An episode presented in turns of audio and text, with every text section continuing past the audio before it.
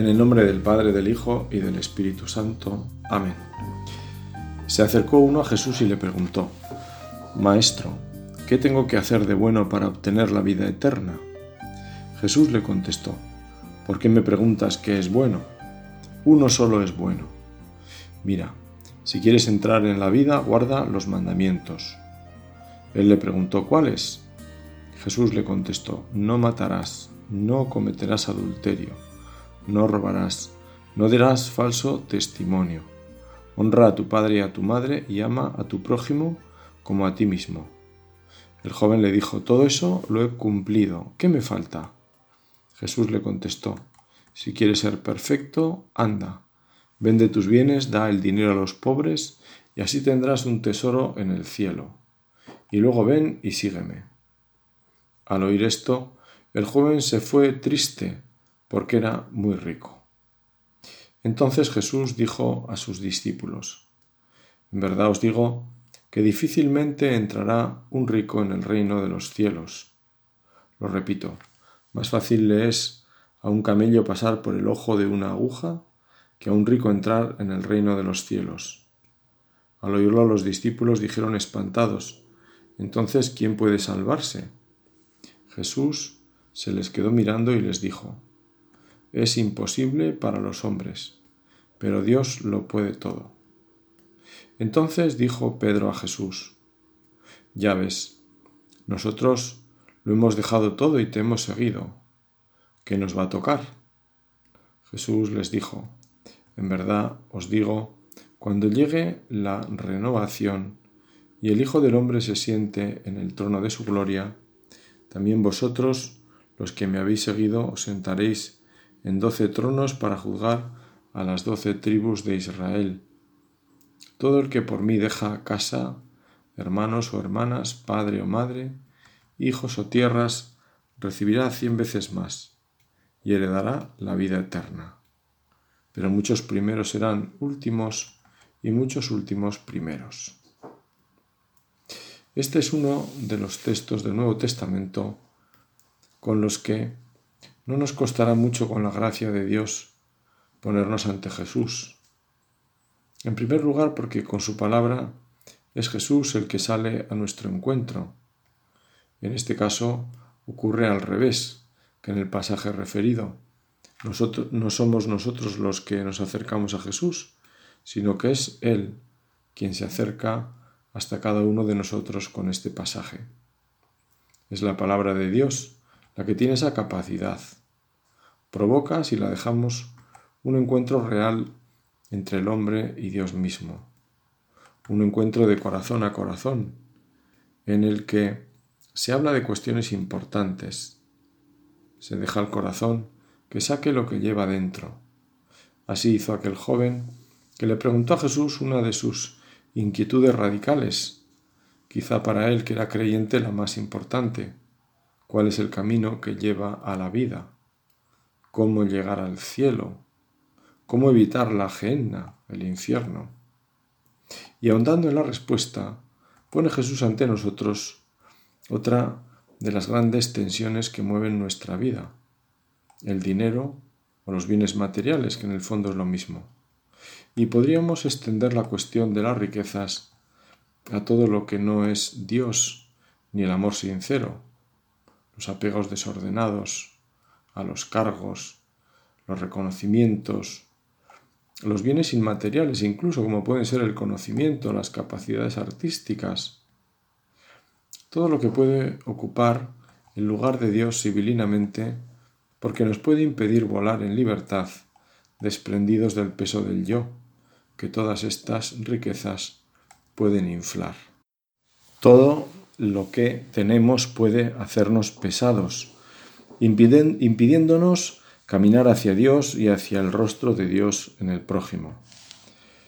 Todo este mar de propiedades y posesiones lo pone Jesús ante nosotros para ayudarnos a ver lo que nos rodea, o mejor, lo que rodea nuestro corazón o está en el centro del mismo, para que así podamos elegir en libertad. Elegir con la fuerza del amor, es decir, con la fuerza del Espíritu Santo, que Dios quiere derramarnos para ver la realidad y nuestra propia realidad con el horizonte de la eternidad. Por eso Jesús le habla a Pedro de la vida eterna como el gran beneficio. El encuentro comienza con la pregunta acerca de la vida eterna, cómo se llega a ella, y termina con otro diálogo motivado por la pregunta de Pedro, ¿y a nosotros? Jesús les lleva de nuevo hacia el cielo, su casa, pasando por el desprendimiento no sólo de lo material, casas o tierras, sino de lo inmaterial, como pueden ser los vínculos familiares. Jesús abre así otro panorama al desprendimiento, los bienes inmateriales, quizá más costosos que los materiales. Para un sacerdote es más fácil desprenderse de cosas materiales, por ejemplo, que desprenderse de un destino pastoral, dejando el afecto de personas, proyectos, etc. Y todo este desprendimiento es por Él, por Jesús, con esa mirada de fe para verlo o para ver a Él en esa llamada a caminar más ligero. No es por ser obediente o más humilde, ni para que las cosas funcionen mejor, sino que es por Él. Es distinto. Jesús llamó a los apóstoles aun sabiendo que discutirían sobre quién era el más importante, y los llamó sabiendo que le fallarían en la cruz, incluso que uno le había de entregar. Jesús no deja de llamar y nos da la fuerza para responderle, y a pesar de nuestra fragilidad, no se cansa de nosotros. Quiere que desde nuestra libertad lo busquemos con un corazón sincero. Él va siempre por delante. Así nos ponemos ante Jesús, que nos mira a los ojos para preguntarnos por la vida con mayúscula, para que tengamos esa aspiración, que se nos haga pregunta inquieta como al joven y no dejemos de buscar el camino que nos lleva al cielo, los mandamientos. Guárdalos, nos recuerda Jesús como al joven rico. Ya nos lo sabemos y, no, y nos sirven de examen también cuando nos confesamos. Están escritos en nuestros corazones, pero nos va bien repasarlos sin ruido de palabras porque son camino de vida.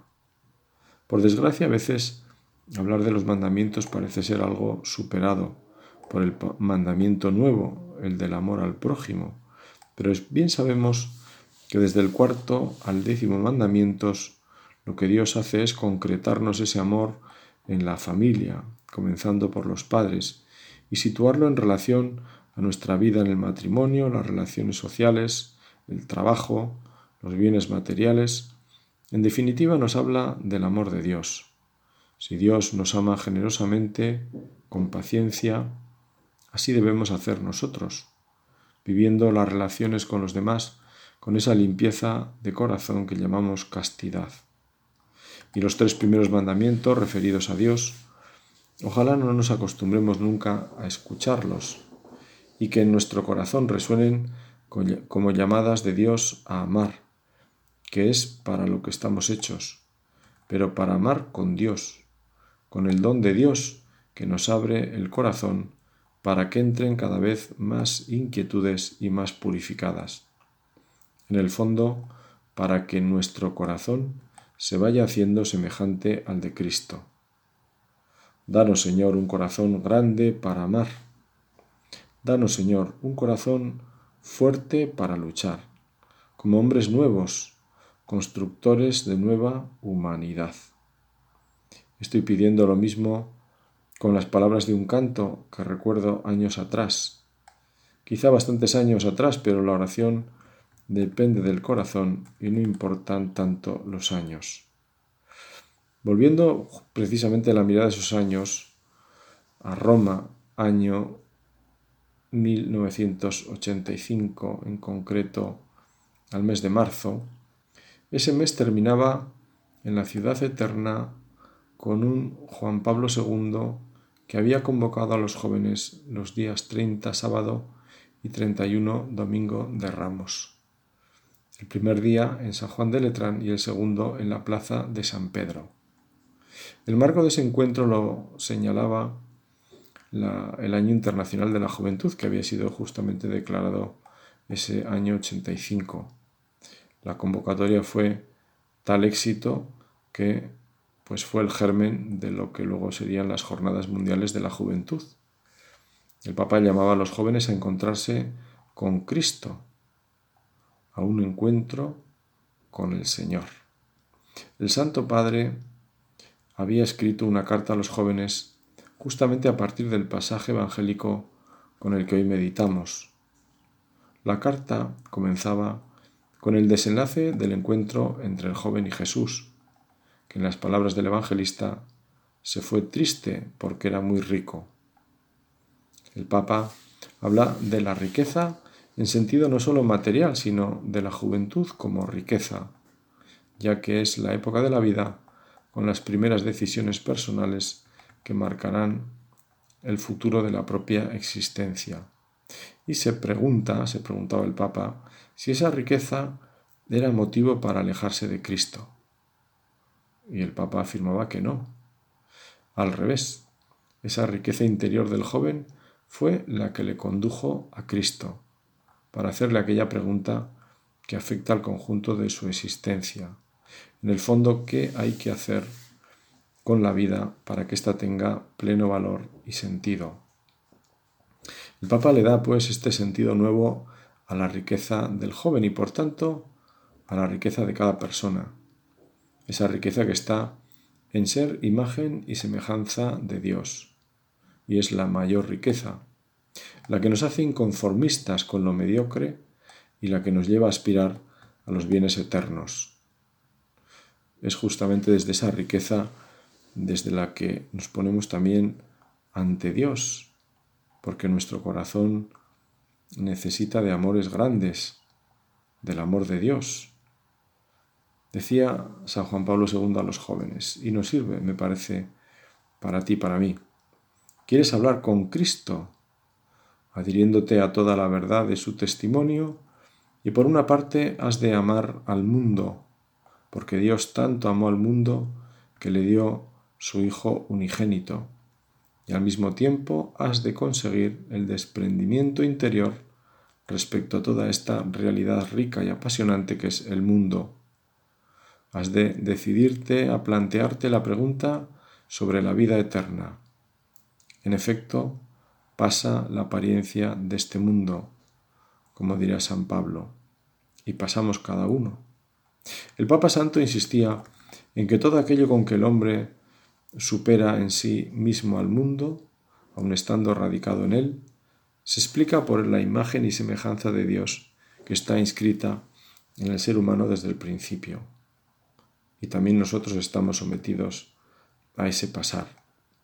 Jesús le habló al joven y nos habla a nosotros hoy de ese desprendimiento de las cosas que existen en función del hombre y de la gloria de Dios. Todo esto te daré si te postras y me adoras, le propuso el diablo a Jesús en las tentaciones. Al Señor tu Dios adorarás y a Él solo darás culto. Es la respuesta de Jesús. El desprendimiento de las cosas no significa necesariamente venderlo todo e irse a ejemplo de San Francisco de Asís, que renunció a todo y se vistió con una pobre tela de saco. Él vivió esa llamada igual que nosotros, que también estamos llamados a vivir desprendidos, es decir, a servirnos de las cosas materiales siempre que no ocupen el centro del corazón y nos hagan siervos suyos, porque no podemos servir a dos señores, dijo Jesús en clara referencia a Dios y al dinero. El Papa había visto en este deseo del joven por seguir a Cristo con más intensidad ¿Qué me queda aún? ¿Qué me falta? le pregunta al maestro. La invitación del Espíritu a navegar mar adentro. El compromiso a una vida entregada también en el corazón a Cristo.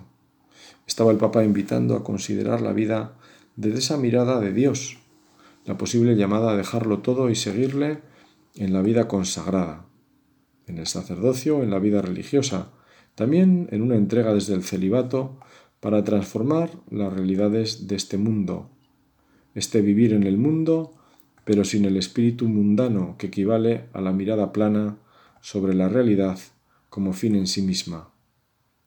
Pero también ampliaba la mirada para todos los bautizados, pensando en la vocación desde el matrimonio a construir el reino comenzando por la iglesia doméstica, que es la propia familia. La vocación sacerdotal y religiosa ha conservado su carácter particular y su importancia sacramental y carismática en la vida del pueblo de Dios. Pero al mismo tiempo, la toma de conciencia renovada por el Vaticano II de la participación universal de todos los bautizados en la triple misión de Cristo, profética, sacerdotal y real, así como la conciencia de la vocación universal a la santidad. Hacen ciertamente que toda vocación de vida humana, al igual que la vocación cristiana, corresponda a la llamada evangélica. El sígueme de Cristo se puede escuchar a lo largo de distintos caminos, a través de los cuales andan los discípulos y los testigos del Divino Redentor. Se puede llegar a ser imitadores de Cristo de diversos modos, o sea, no solo dando testimonio del reino escatológico de verdad y de amor, sino también esforzándose por la transformación de toda la realidad temporal conforme al espíritu del Evangelio. Es aquí donde comienza también el apostolado de los seglares, inseparable de la esencia misma de la vocación cristiana. Es menester, decía el Papa, que reflexiones también y muy seriamente sobre el significado del bautismo y de la confirmación. En efecto, el depósito fundamental de la vida y de la vocación cristiana está contenido en estos dos sacramentos. De ellos parte el camino hacia la Eucaristía, que contiene la plenitud del don sacramental concedido al cristiano. Toda la riqueza de la Iglesia se concentra en este sacramento de amor. A la vez, Siempre en relación con la Eucaristía hay que reflexionar sobre el tema del sacramento de la penitencia. Así se nos presenta en este encuentro con Jesús también a nosotros el fundamento de nuestra vida cristiana, aunque esté ya encarrilada, por decirlo así, en una vocación concreta. Este fundamento está en los sacramentos de la iniciación y con ellos en el sacramento del perdón, con el que renovamos nuestra fidelidad a Cristo. Por eso podemos decir, y no es estirar el sentido del texto, que parece más propio de un momento de la vida en el que se va a definir el futuro de la vida cristiana en una llamada particular, que este encuentro es también una llamada a renovar nuestro cristianismo en lo que tiene de ordinario, a renovar nuestros encuentros con Cristo vivo en los sacramentos de la Eucaristía y la penitencia. Queremos profundizar en esa mirada de amor de Jesús al joven que se repite en nosotros cuando recibimos la Sagrada Eucaristía. Miramos a Cristo, pero antes somos envueltos en el mismo amor de Dios en Cristo, porque nos unimos íntimamente a Él. Por eso la liturgia de la Iglesia nos está intentando ayudar a vivir ese momento con la mayor atención y sobre todo con la mejor disposición de corazón. Señor, yo no soy digno de que entres en mi casa. Decimos siguiendo las palabras del centurión a Jesús y podríamos también preguntarle con las del joven rico, Señor, ¿qué me falta? Seguramente enseguida nos podemos contestar diciendo más bien que tengo, Señor, porque me parece que es mucho más lo que me falta que lo que tengo. Incluso lo que me parece que tengo igual no está muy amarrado, quizás tiene raíces flojas. Por eso no me tiene que desanimar, porque Dios nos habla de la vasija de barro para expresar lo que somos. Los santos han tenido siempre conciencia muy clara de esa realidad. Pero te tengo a ti, Señor, y contigo todo lo puedo, porque sin ti no puedo nada. Sin ti de qué seré capaz. Así rezaba San Ignacio después de comulgar. No permitas que me aparte de ti. Las oraciones eucarísticas nos van siempre bien, porque aunque no tengamos al Señor sacramentado, podemos avivar el deseo de recibirlo. Y Dios, no lo olvidemos, como decía San Agustín, es más íntimo a mí que yo mismo. Y el segundo encuentro en el que podemos hacer examen en esta meditación es el encuentro con Cristo que nos perdona. Cristo que nos despide a través del sacerdote con la paz. Vete en paz. Es la paz de Cristo resucitado, que no la da como la da el mundo. La paz os dejo, mi paz os doy. No os la doy yo como la da el mundo, que no se turbe vuestro corazón, que no se acobarde.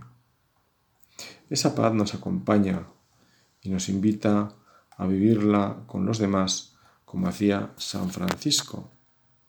Señor, haz de mí un instrumento de tu paz.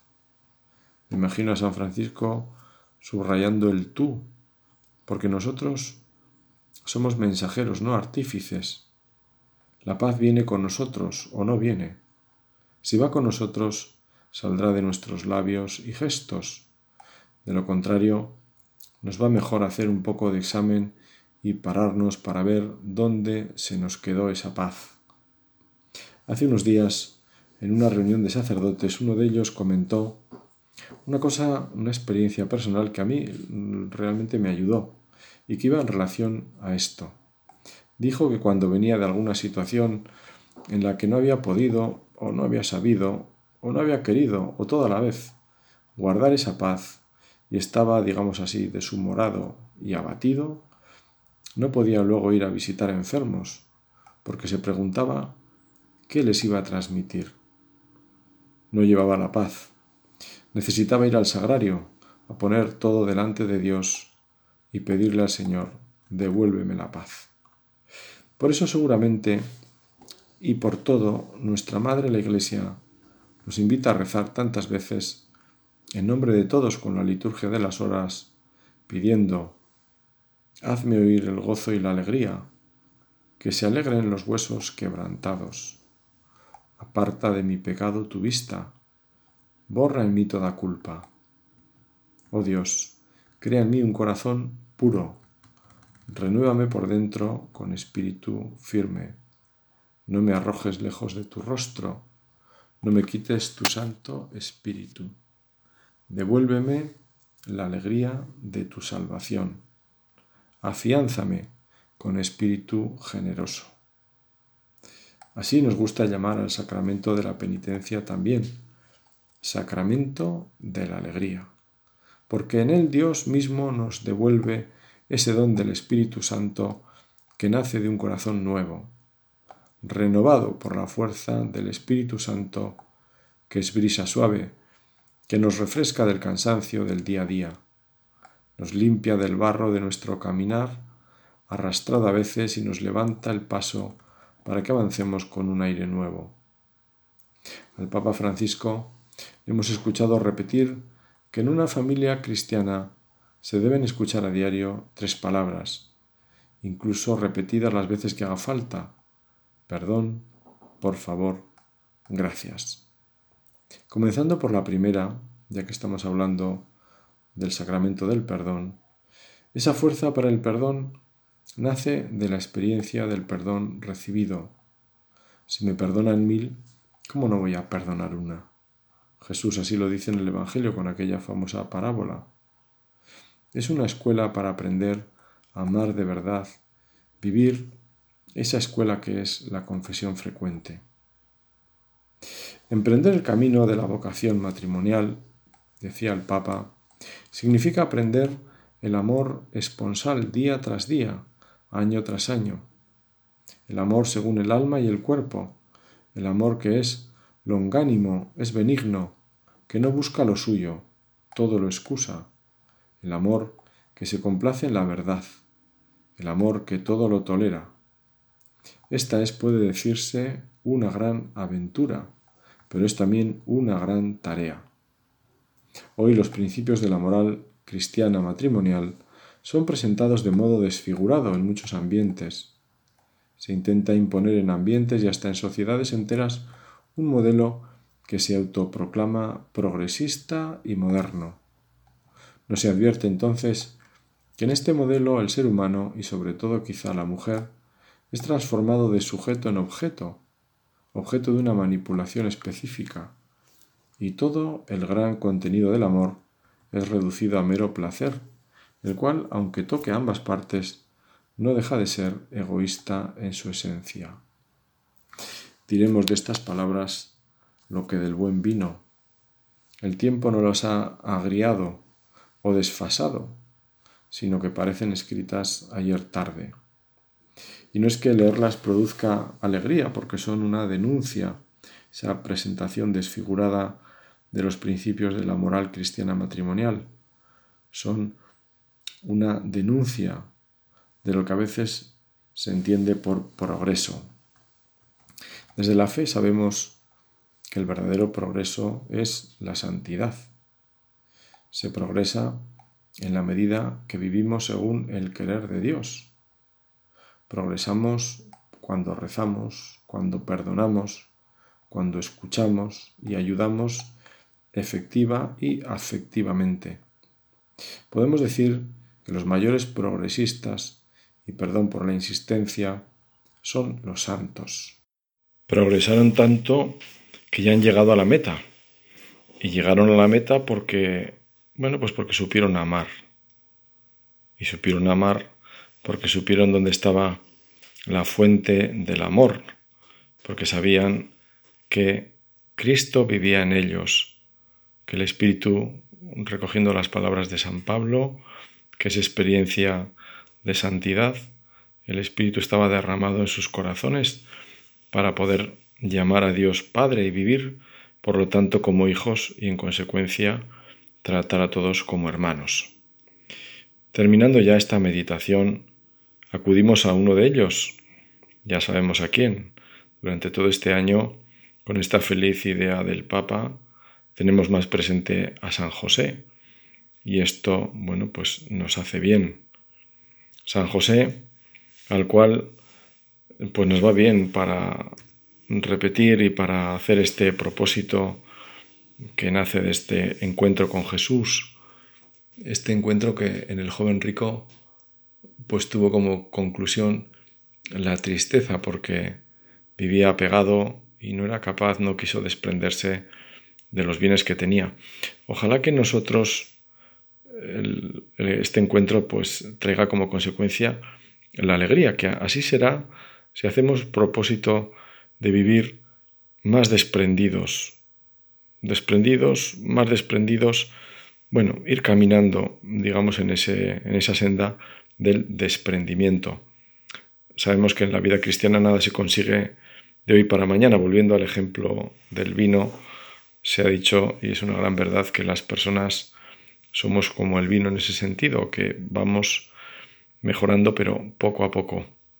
Por eso le pedimos a San José, vuelvo sobre él, él vivió ciertamente desprendido, vivió en esa escuela como israelita fiel y cumplidor de vivir cumpliendo los mandamientos de la ley de Dios y vivió también desprendido.